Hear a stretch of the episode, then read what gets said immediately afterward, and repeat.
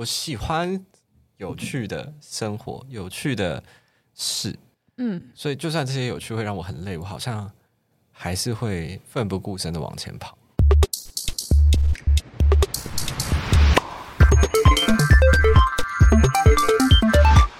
你怎么知道你走的路、做的选择正不正确呢？想不到吧？让我们透过来宾真心话，团队故事，让更多微弱却真实的渴望有机会落地。把音量打开。接收你的讯号吧。要来告诉理想讯号的大家一个好消息，那就是我们有金主爸爸喽！耶！本集节目由正成集团赞助播出。有人不知道正成集团是谁吗？他们是创作者们最强大的好伙伴，是台湾影音影视器材代理的领导企业。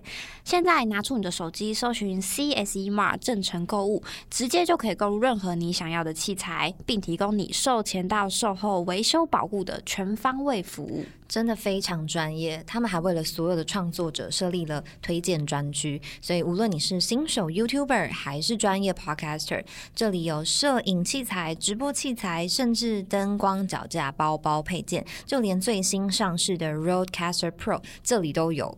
那现在网站上面呢都可以一次买到，所以让你的创作之路不止质感提升，工作效率还更高哦。当然，我们还有准备优惠资讯要告诉大家哦。正成购物的九九购物节活动已经开跑，即日起到九月底有多重好礼要送给大家，包括全馆优惠五折起，享十二趴回馈；加入会员领取五百元折价券，还能再享一千元购物金。部分指定品项买一送一，全馆买人要再送你蓝牙耳机等多项好礼。那这么好康的链接，我们就放在资讯栏，也欢迎大家可以追踪他们的 IG，掌握最新优惠消息。心动的大家，趁九月底之前赶快行动吧！嗨，欢迎来到理想讯号，我是主持人 Roy。除了揭秘好好内部团队的秘辛之外，这集呢，我们邀请到近期刚结束直播课、学生好评不断的大来宾。先卖个关子，这位来宾可以说是行销界的创意翘楚，设计界的美男子代表，这我自己家的，不晓得这样的 乱风称号可不可以？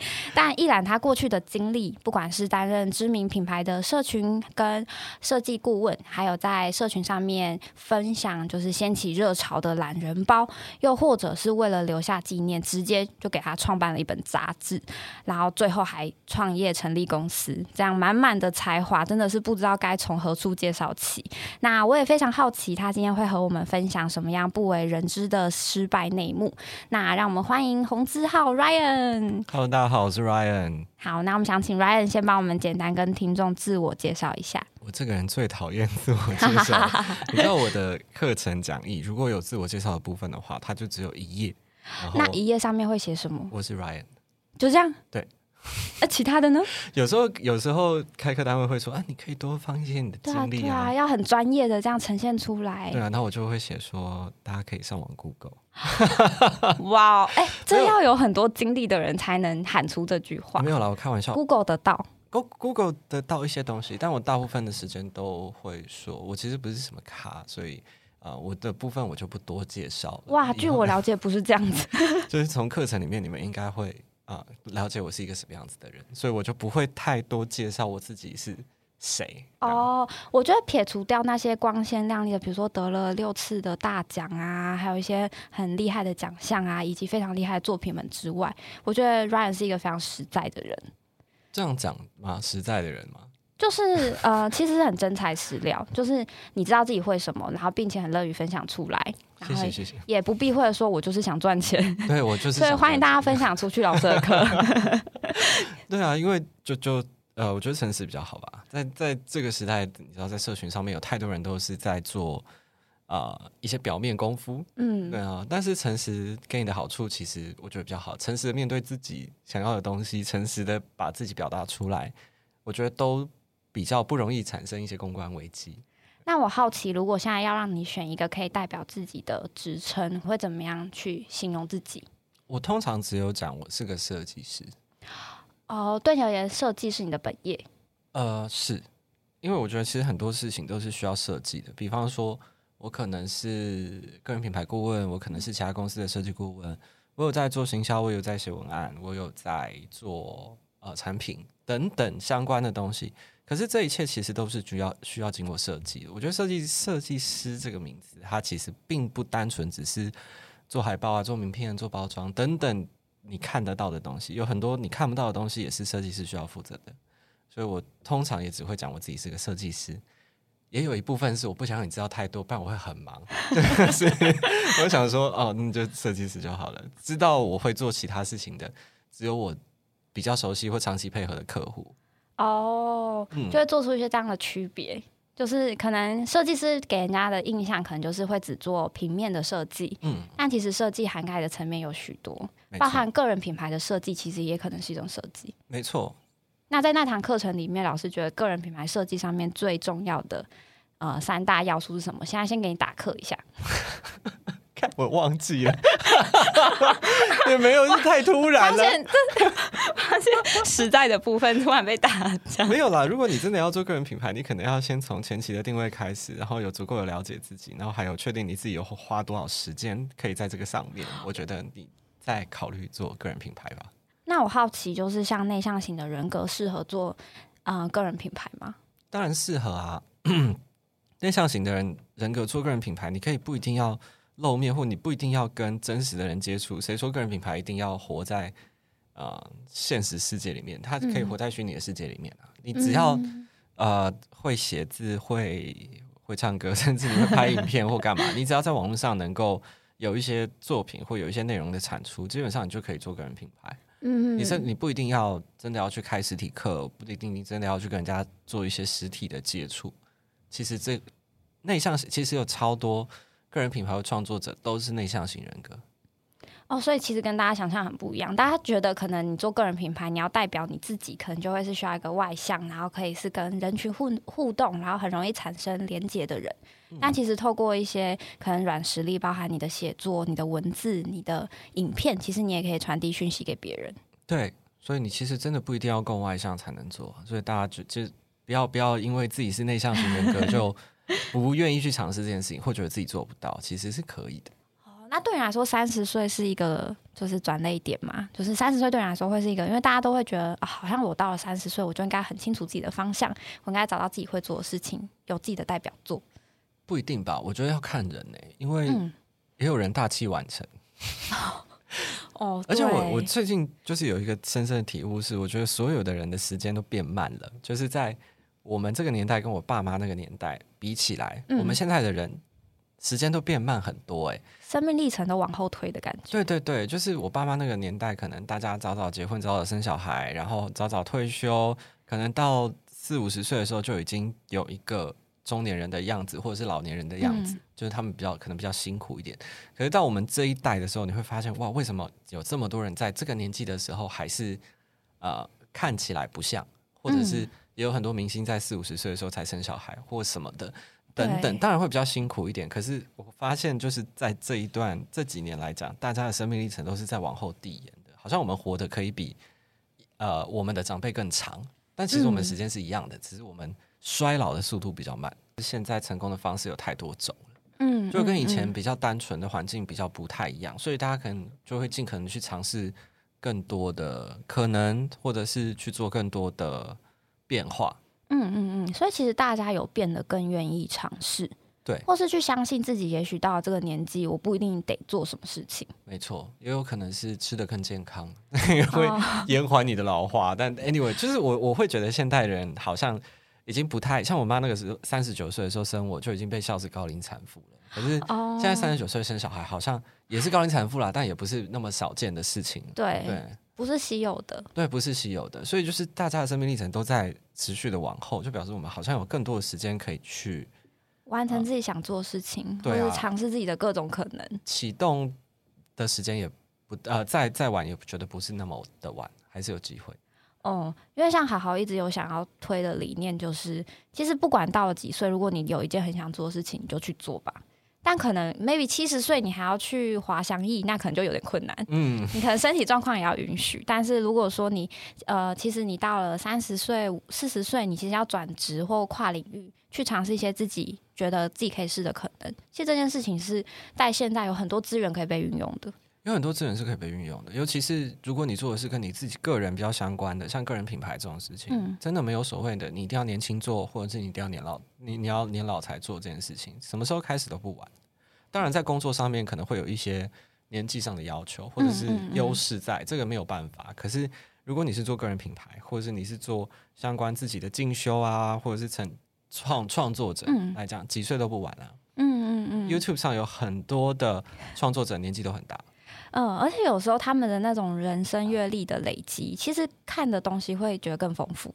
嗯，没错没错。所以就是我时间时间在现在不是一个首要的考量了啦，对我来讲，嗯，他已经不能定义人了。对。那因为你们工作其实会需要非常多多的创意，那其实你工作超级忙的，你要怎么样从生活中去获取灵感呢、我觉得现在很难呢，就是你真的是被挤压到一个不能再是被追着挤压的跑吧时候，你其实很难获得一些什么样的创意。我觉得我现在比较靠动物直觉在做事情，哦，怎么说？就是因为毕竟都做那么久了，所以你嗯会知道说。这个东西要怎么做才好，或这个东西它应该要怎么做，客户才买单。哦，很知道方法论的东西。对，所以我现在基本上是靠方法论来支撑我自己走过这段黑暗时期。所以真的要说有创意或什么的话，可能要一点时间酝酿。就如果今天真的遇到一个非常需要创意的案子的时候，我可能会需要先放五天假。呃让自己整理个一两天吧，一两天应该就够了。哦，我自己很喜欢旧约的那个中每年的中秋贺礼，我觉得你们真的是要逼死自己。就是呃，二零一九是一个那个我我不确定是二零一九还是二零，是一个柚子，然后包在一个小小的对，那个水果箱里面，就很像去仿妇科那种就是送水果来的那个箱子。然后，但因为它太迷你了，所以超级可爱的。然后听说那个柚子是你们一颗一颗就是手工折折起来，然后贴起来这样。对那你们包了几份？两三百份吧。哇，这样客户还不能太多，因为这样 会包到。那你一讲到中秋节，我这个胃就开始痛。今年中秋节快到了，对我要发啊，疯了我就是很好奇，然后还做了那个中药柜，就是还把那个做了一些是茶包吗？对对对然，后放到中药柜里面，就希望大家都可以身体健康啊。想要逼死谁？然后还有前前几年做一个烤肉的架子，对，没错，然后还那个那个是真的可以生火的，但是真的可以生火的。那个那个烤肉网是登山用的烤网，它是真的可以生火的。就是不不仅不仅兼具了创意，还有可爱，然后就是会很想要在社群上面分享，收到的是会有与有与有容焉的感觉。那我就想要知道，就是二零二二的 中秋，不能问，崩溃。哇，发疯！怎么讲呢？嗯、今年的今年是我们做了一个非常呃可怕尝试。我们过去往年的中秋的礼盒都是跟我们那一年的合作客户嗯一起做，就是我们会跟合作客户采购他们的商品，然后用我们哦的技巧去重新包装它，这样就可以是一个 win win 嘛。你嗯，可以收到不是那个月饼的东西，对然后你也，可以 更了解这个客户的东西，就是它是一个宣传推广的方式。那我们也可以表现我们的设计能力，嗯，所以当初都是这样子设定的。可是今年我们做的东西跟公益比较有关，我可能需要卖个关子，因为我还不确定这件事情到底会不会成功，因为它实在太难了。它是哦，它是一个我们从来没有尝试过的新技法，而且没有客户，是完全啊、它其实其实其实说穿了，它就只是一张卡片，只是那一张卡片它不是给你看的。这个关子卖的非常好，我就太好奇了，不是看的，所以是听的、闻的、可能尝的。可能都有，所以它是一个无感的体验。在呃，简单来说，我们今年希望没有呃视视障的朋友，哦，没有健康视力的人，也可以体验到设计是怎么一回事。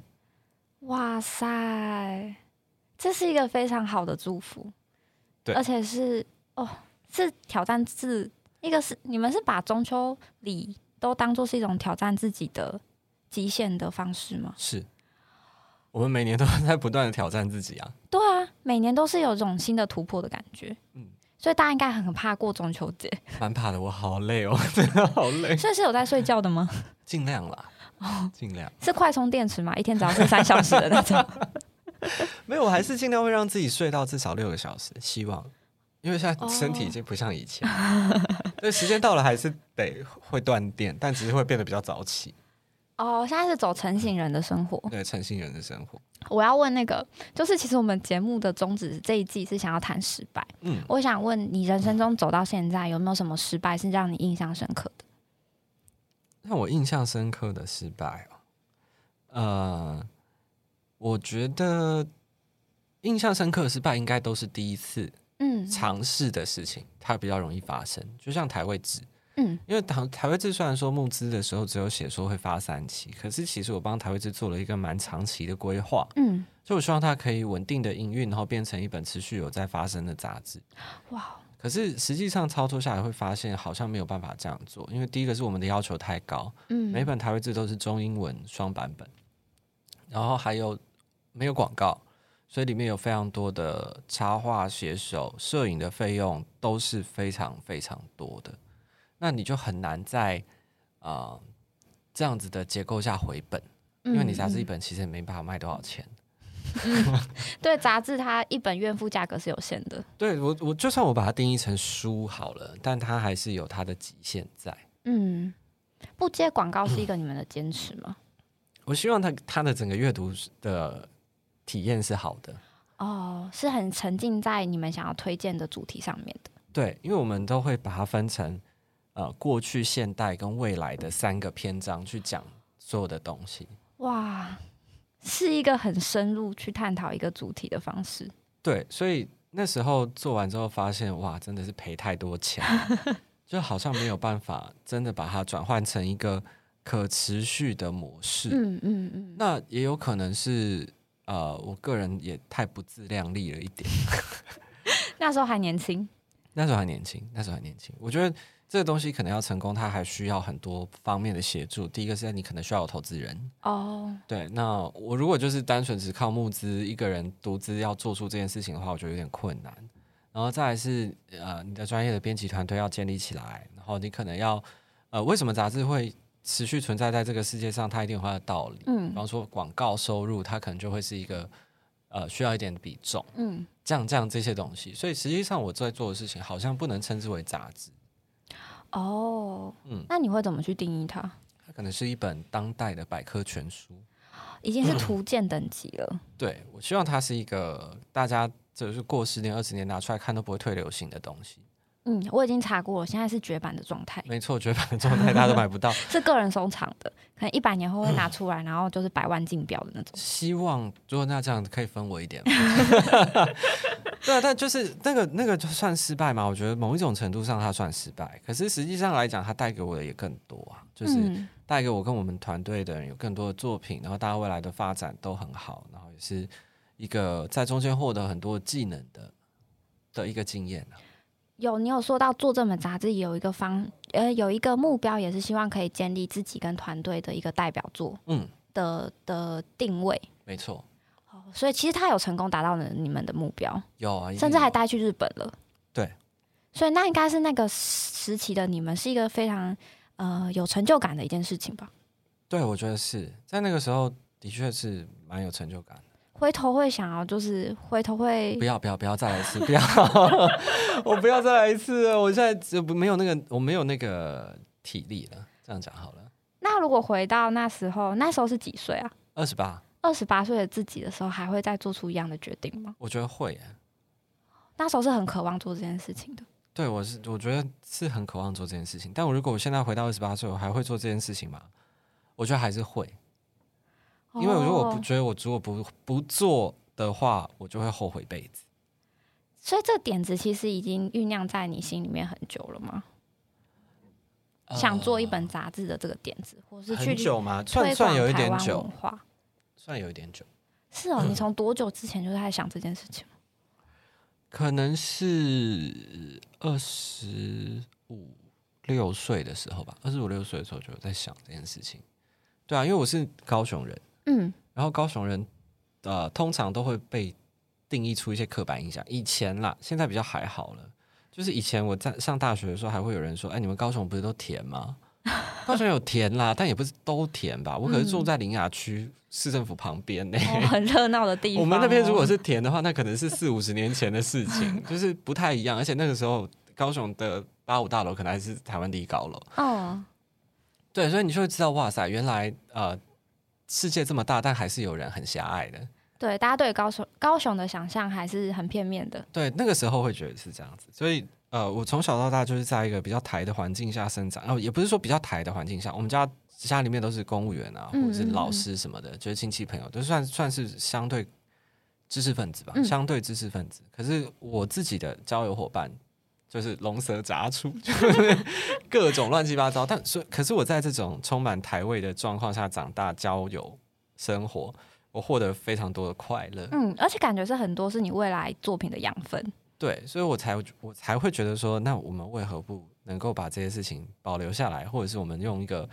呃更现代的手法去转化它、包装它，让更多人都会喜欢嗯嗯嗯，这样的东西。直直到今天，就业设计还是在做这种事情啊，嗯我，们还是在做这样的事。像过年制，这嗯算是旧约最近、就是近期关于台湾文化的 作品吗？对 那时候就是过年制，就是我把所有的就是做台湾这个伙伴抠回来，一个一个打电话说：“哎、我们来做一本过年制。”这个是突然某一天晚上又梦到了吗？就是那时候只是在想我们过年要干嘛的灵光一现。哦，过年你们甚至过年要安排自己要做的事情，对，因为我们每年都会出很酷的红包啊，是想要活得多累？就是做做做做中秋跟过年了。嗯嗯嗯，那那一年就是红包的讨论不太顺利，所以就决定说，那呃，我就想说，那过年有这么多有趣的东西，为什么不能把它集合起来，变成一本在过年的时候可以玩的书？哦，对，那这本书可以让你回家过年的时候不无聊，可以开启更多家人的对话跟想象，所以才做了过年制。让大家在过年的时候有事做，嗯而且里面融入了很多其实平常根本不会知道的台湾文化。嗯，然后可能有一些是你在做的，比如说烧金纸，可是你不知道，哎，为什么要烧这个金纸？对，然后这个金纸到底代表什么？所以我们里面其实用了非常多不同的纸、不同的技法，然后不同的文化的结合，它每一每一页每一本都是可以拆开来玩的。那当初做做完这件事情，你的感想是什么？我不要再做了。我上次也做过这，我上次也说过这句话，然后我做完的时候，我又再说了一次。我实在不知道我下一次会不会又脑子坏掉，又说我要再做一次。那发现脸很肿，被自己打的。对，但是应该没有，应该没有再做的机会了吧？为什么做过了？哦，可是好期待你下一次的那个，我不要再做我那个计划会是什么？我也不知道，那就是看看时间怎么走，看灵感怎么来。对啊，因为这些感觉都为你的二十八岁，然后过年智慧是几岁呢？过年就是不要跟你讲三十几岁，三十几岁都留下了一些纪念的感觉。嗯其实你是靠这些作品来纪念你的时间的吗？哎、你这样讲好像才，我好像没有意识到，我好像在做这件事情。对，因为感觉你是有在就是不断想要创造自己的新的可能，然后透过那个可能，那可能可能就是为你留下一个也许吧，我觉得也许我是下意识、无意识的在在做这样的事，只是我自己不知道。好很赞呢。就是那你下一个到底会是什么？四十岁的你，我不知道四十岁的我先退休，哎，四十岁就可以退休，很棒哎！就我希望可以在四十岁之前就退休，好累哦，妈。就是有很多赚钱的方法，但为什么自己要找最就是那么辛苦的一个？我其实也没有办法理解我自己。而且你刚刚讲好累，我有种既视感，因为你其实已经累了六年。因为我回头看那个二零一七年的，就还好其实有访谈过你，然后的那个时候的结尾，你也是好累哦，结尾。我觉得就是有病吧，我就是一个很 M 的体质啊，就是我累，但是如果不做这件事情的话，就是我可能不会觉得有趣吧。我喜欢有趣的生活，有趣的事，嗯，所以就算这些有趣会让我很累，我好像还是会奋不顾身的往前跑。所以其实你的热情来源是一种对于有趣的渴望，嗯你想要在生活里面创造更多可能。对，更多让我觉得有趣、我觉得有兴趣的事情。那你遇到有趣的事情的时候，你的情绪反应会是什么？哦，我同事说，如果想要看到我眼里闪烁的火光，就必须要看到我拿起白板笔在玻璃上面画图。所以，如果他们想要向你提案什么创意的时候，当你拿起来画图的时候，就代表哦，这个中了，对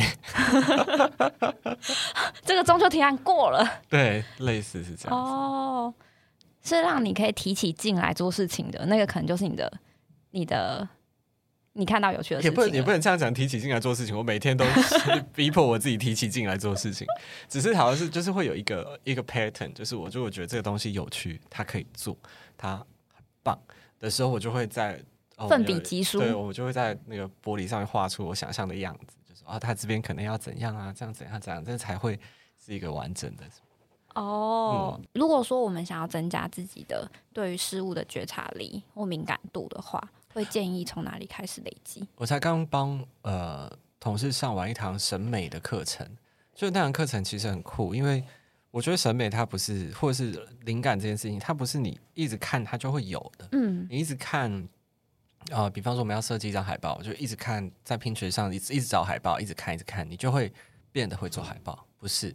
因为很多东西都是有脉络的，他为什么会用这个颜色？他为什么会用这样的结构？他为什么会选择这个角色？他可能都跟后面很多的事情有关。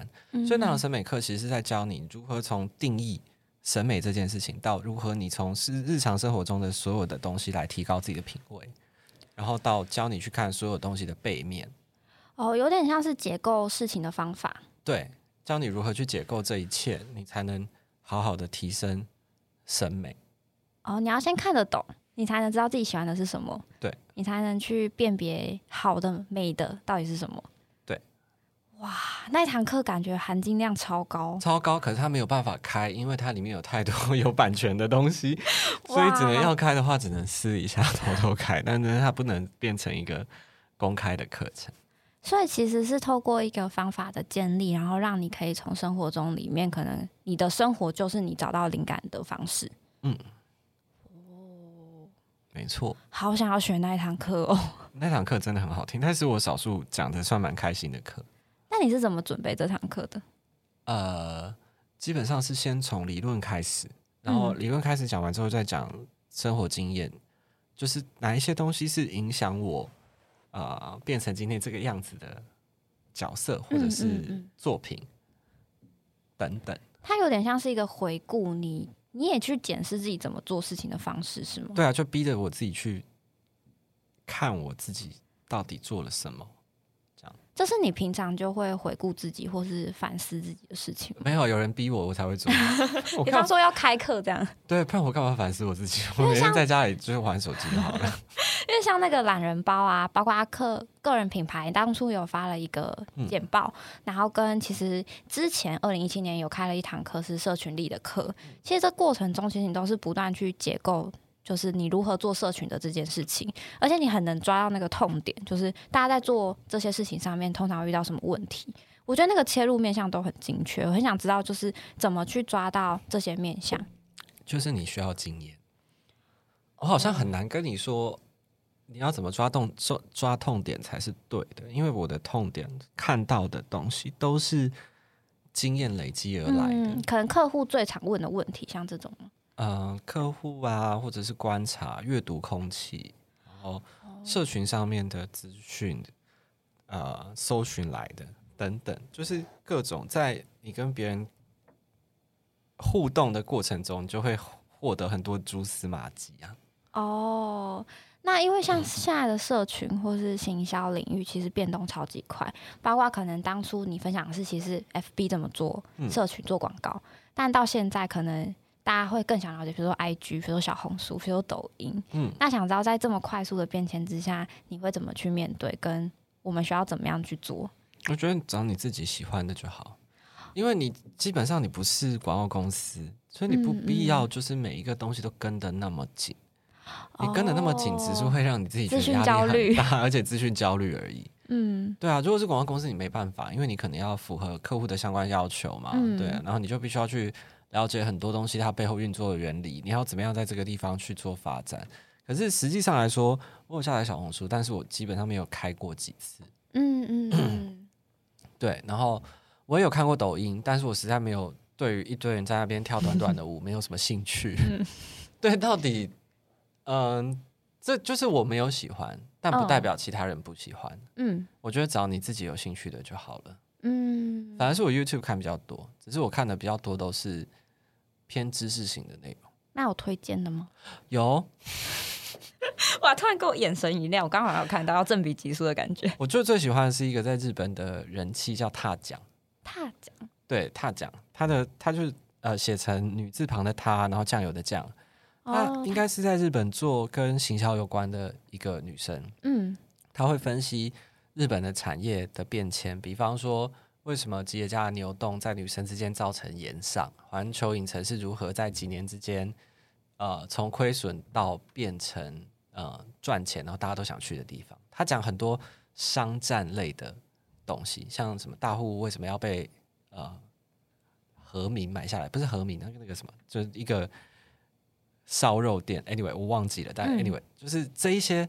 商业类型的东西，还有它背后的故事，它都整理的非常有条理，而且清楚。哦，其实从中就可以吸收到，不管是对社会事件的敏锐度，跟怎么分析这件事情，跟实际发生了什么事情。重点是很好看，它的议题也都很有趣。我刚刚差点想说，呃，请问是他讲很好看吗？不是她戴口罩，但看起来是个漂亮妹子，哦但是它加分。加分对加分。但是它就是内容，我觉得都非常的好看。哦，听起来是很扎实的内容。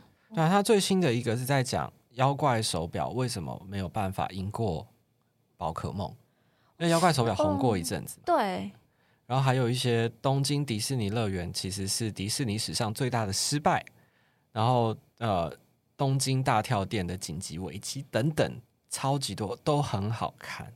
所以这是可以应用回来台湾的吗？我觉得一定可以啊，因为它还有一个彻底彻底考察系列，它就会讲说，比方说为什么寿司郎用了策略遥遥领先其他的对手、啊，嗯嗯然后卡乐比是如何诞生的啊，哦，Sony 怎么样从濒临破产强势回归，大创如何打破日本人 便宜没好货的偏见，嗯，就是这他些东西抓得，到那个点。对这些东西都是我们日常生活中会接触到的品牌，那对，他又可以分析的非常的清晰、头头是道。我甚至有加入他的频道会员呢，哇，值得去听一下。喜欢，。很喜欢。好，结束之后马上去听还。有一些未来日本台啦，但就没有什么好讲的。某一些日本太太嫁到遥远的国度之类。还有什么想说的吗？想说的、哦，好累哦。让我回家睡觉。想说的可能是这个吧，也没有啦。如果真的要说想说一点什么的话，好像我不太是一个会擅长在社群上面一直分享自己心情或心得的人。嗯，比较都是一些故事，或者是产品，或者你推荐的东西。对，我不太把自己的私生活搬到台面上，我也不喜欢说教，我也不喜欢告诉你说我对这个东西的看法是什么。最近例外了，最近我爸被就是类似诈骗，有我看到，对，所以呃，所以我其实不太擅长去跟你讲一些大道理，嗯，对啊，因为你讲都是很实际的东西你。要讲大道理的话，就太多，网上很多人讲，你可以随便去看一下，毒鸡汤一大堆，嗯，对啊。但如果真的要我讲一些什么，就是帮这个 podcast 做一个结论跟 ending 的话，我会觉得就是大家可以趁不用不用趁年轻，你想要做什么，什么时候都可以做，嗯嗯，就是勇敢去尝试吧。不用趁年轻，也不用怕失败。你去尝试过了，就算失败，你也会有很多的获得。哦，那如果失败真的很痛怎么办？痛是会痛是会消失的、啊，有 就是会痛就去看医生啊，不然怎么办？痛是痛是会消失的吧？就是嗯对啊，你你你迟早有一天会不痛的，嗯没有什么痛是一辈子就是痛到那个那个程度。嗯我觉得如果你真的有一些痛没有办法消失或干嘛，去看医生，去做心理咨商，可能对你都有帮助，因为没有什么痛不会消失的，你就流血也会好啊。但是后悔是没有办法消失的。不用后悔，有什么好后悔？就是如果现在不做的话，也许以后会后悔，对，后悔是会后悔是没有办法消失的哦。哦，突然有点被恐吓的感觉。所以如果你想要做 podcast 就去做，你想要当创作者就去去就就就去拍影片，你想要去攀登珠穆朗玛峰，你就去攀登，不然就是得有的时候，尤其是需要体能的事情，你啊、现在不还是会有一些限制啊。对，对啊，所以我觉得勇于去尝试吧。现在人对容错率的接受度已经很高了。嗯嗯嗯你嗯，看罗志祥都可以爬起来在开演唱会了，你有什么好不做的？对，好惊人哦。对啊，就这样子哎、就这样子啊所以没有什么没有什么好不做的啦，搞不好王力宏王力宏有一天也会爬出来。先不要。那我想知道，如果自我怀疑的人要怎么办？自我怀疑，因为我听过很多对于做个人品牌会有一些疑虑的人，是他可能就像刚刚有提到，可能他不擅长展现他自己，也不擅长展展现他的生活在大家的面前。可那可能是他想要分享的东西，或者是他可能在做这件事情之前会担心有没有人看啊，做这件事情好不好啊之类的。那面对像这样的心态，我们要怎么克服？我觉得要练习，它就是一个练习。我原本也不擅长，我甚至也不确定他会不会红啊，但是它就是必须要练习啊。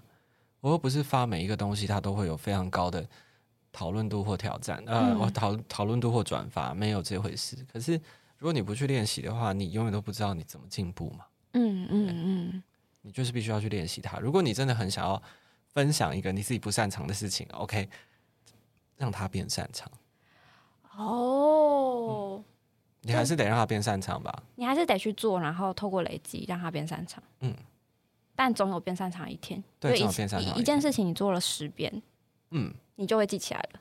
对有时候还会变成一种个人风格。我觉得什么事情都有切入点啦。如果今天他你的不擅长言辞，嗯你没有什么表情，那嗯看它也是一种个人风格啊。比方说像面瘫，面瘫也是一种个人风格，嗯也是一种人、突然就。红了。对啊，所以刚刚也有提到一些机运，其实有时候就是靠着这样的风格的建立跟机运，其实可能 maybe 你就红了。对是哇，真的都说不准哎、说不准啊，说不准，有点悬，结束有在这个点悬啊。有点悬的状态。我们就我就是一个不会告诉你说怎么做就会赚大钱的讲师，因为我觉得那些讲师都是骗人的。那感觉很孤独的时候怎么办？半夜自己在那边哭，听着打开，找到解决方法了，找人聊天，找人聊聊天啊，对听我们 podcast 也可以，或者是对，听有还有一 Ryan 老师讲话。可以啊，可以啊，还有一些 Good Night 之类的 App 可以帮你解决你的寂寞的问题。不要害怕，现在有很多科技可以帮助。对，有很多科技可以帮助，好，我想要结束在这边。没有问题。好，那希望今天大家有一些收获。好，然后感谢大家的收听，大家拜拜。拜拜。你喜欢今天的理想讯号吗？欢迎到各大串流平台留言，并给我们五星好评哦。如果想要第一手知道最新节目上线，快按下关注键，追踪好好的 IG。我们下次见。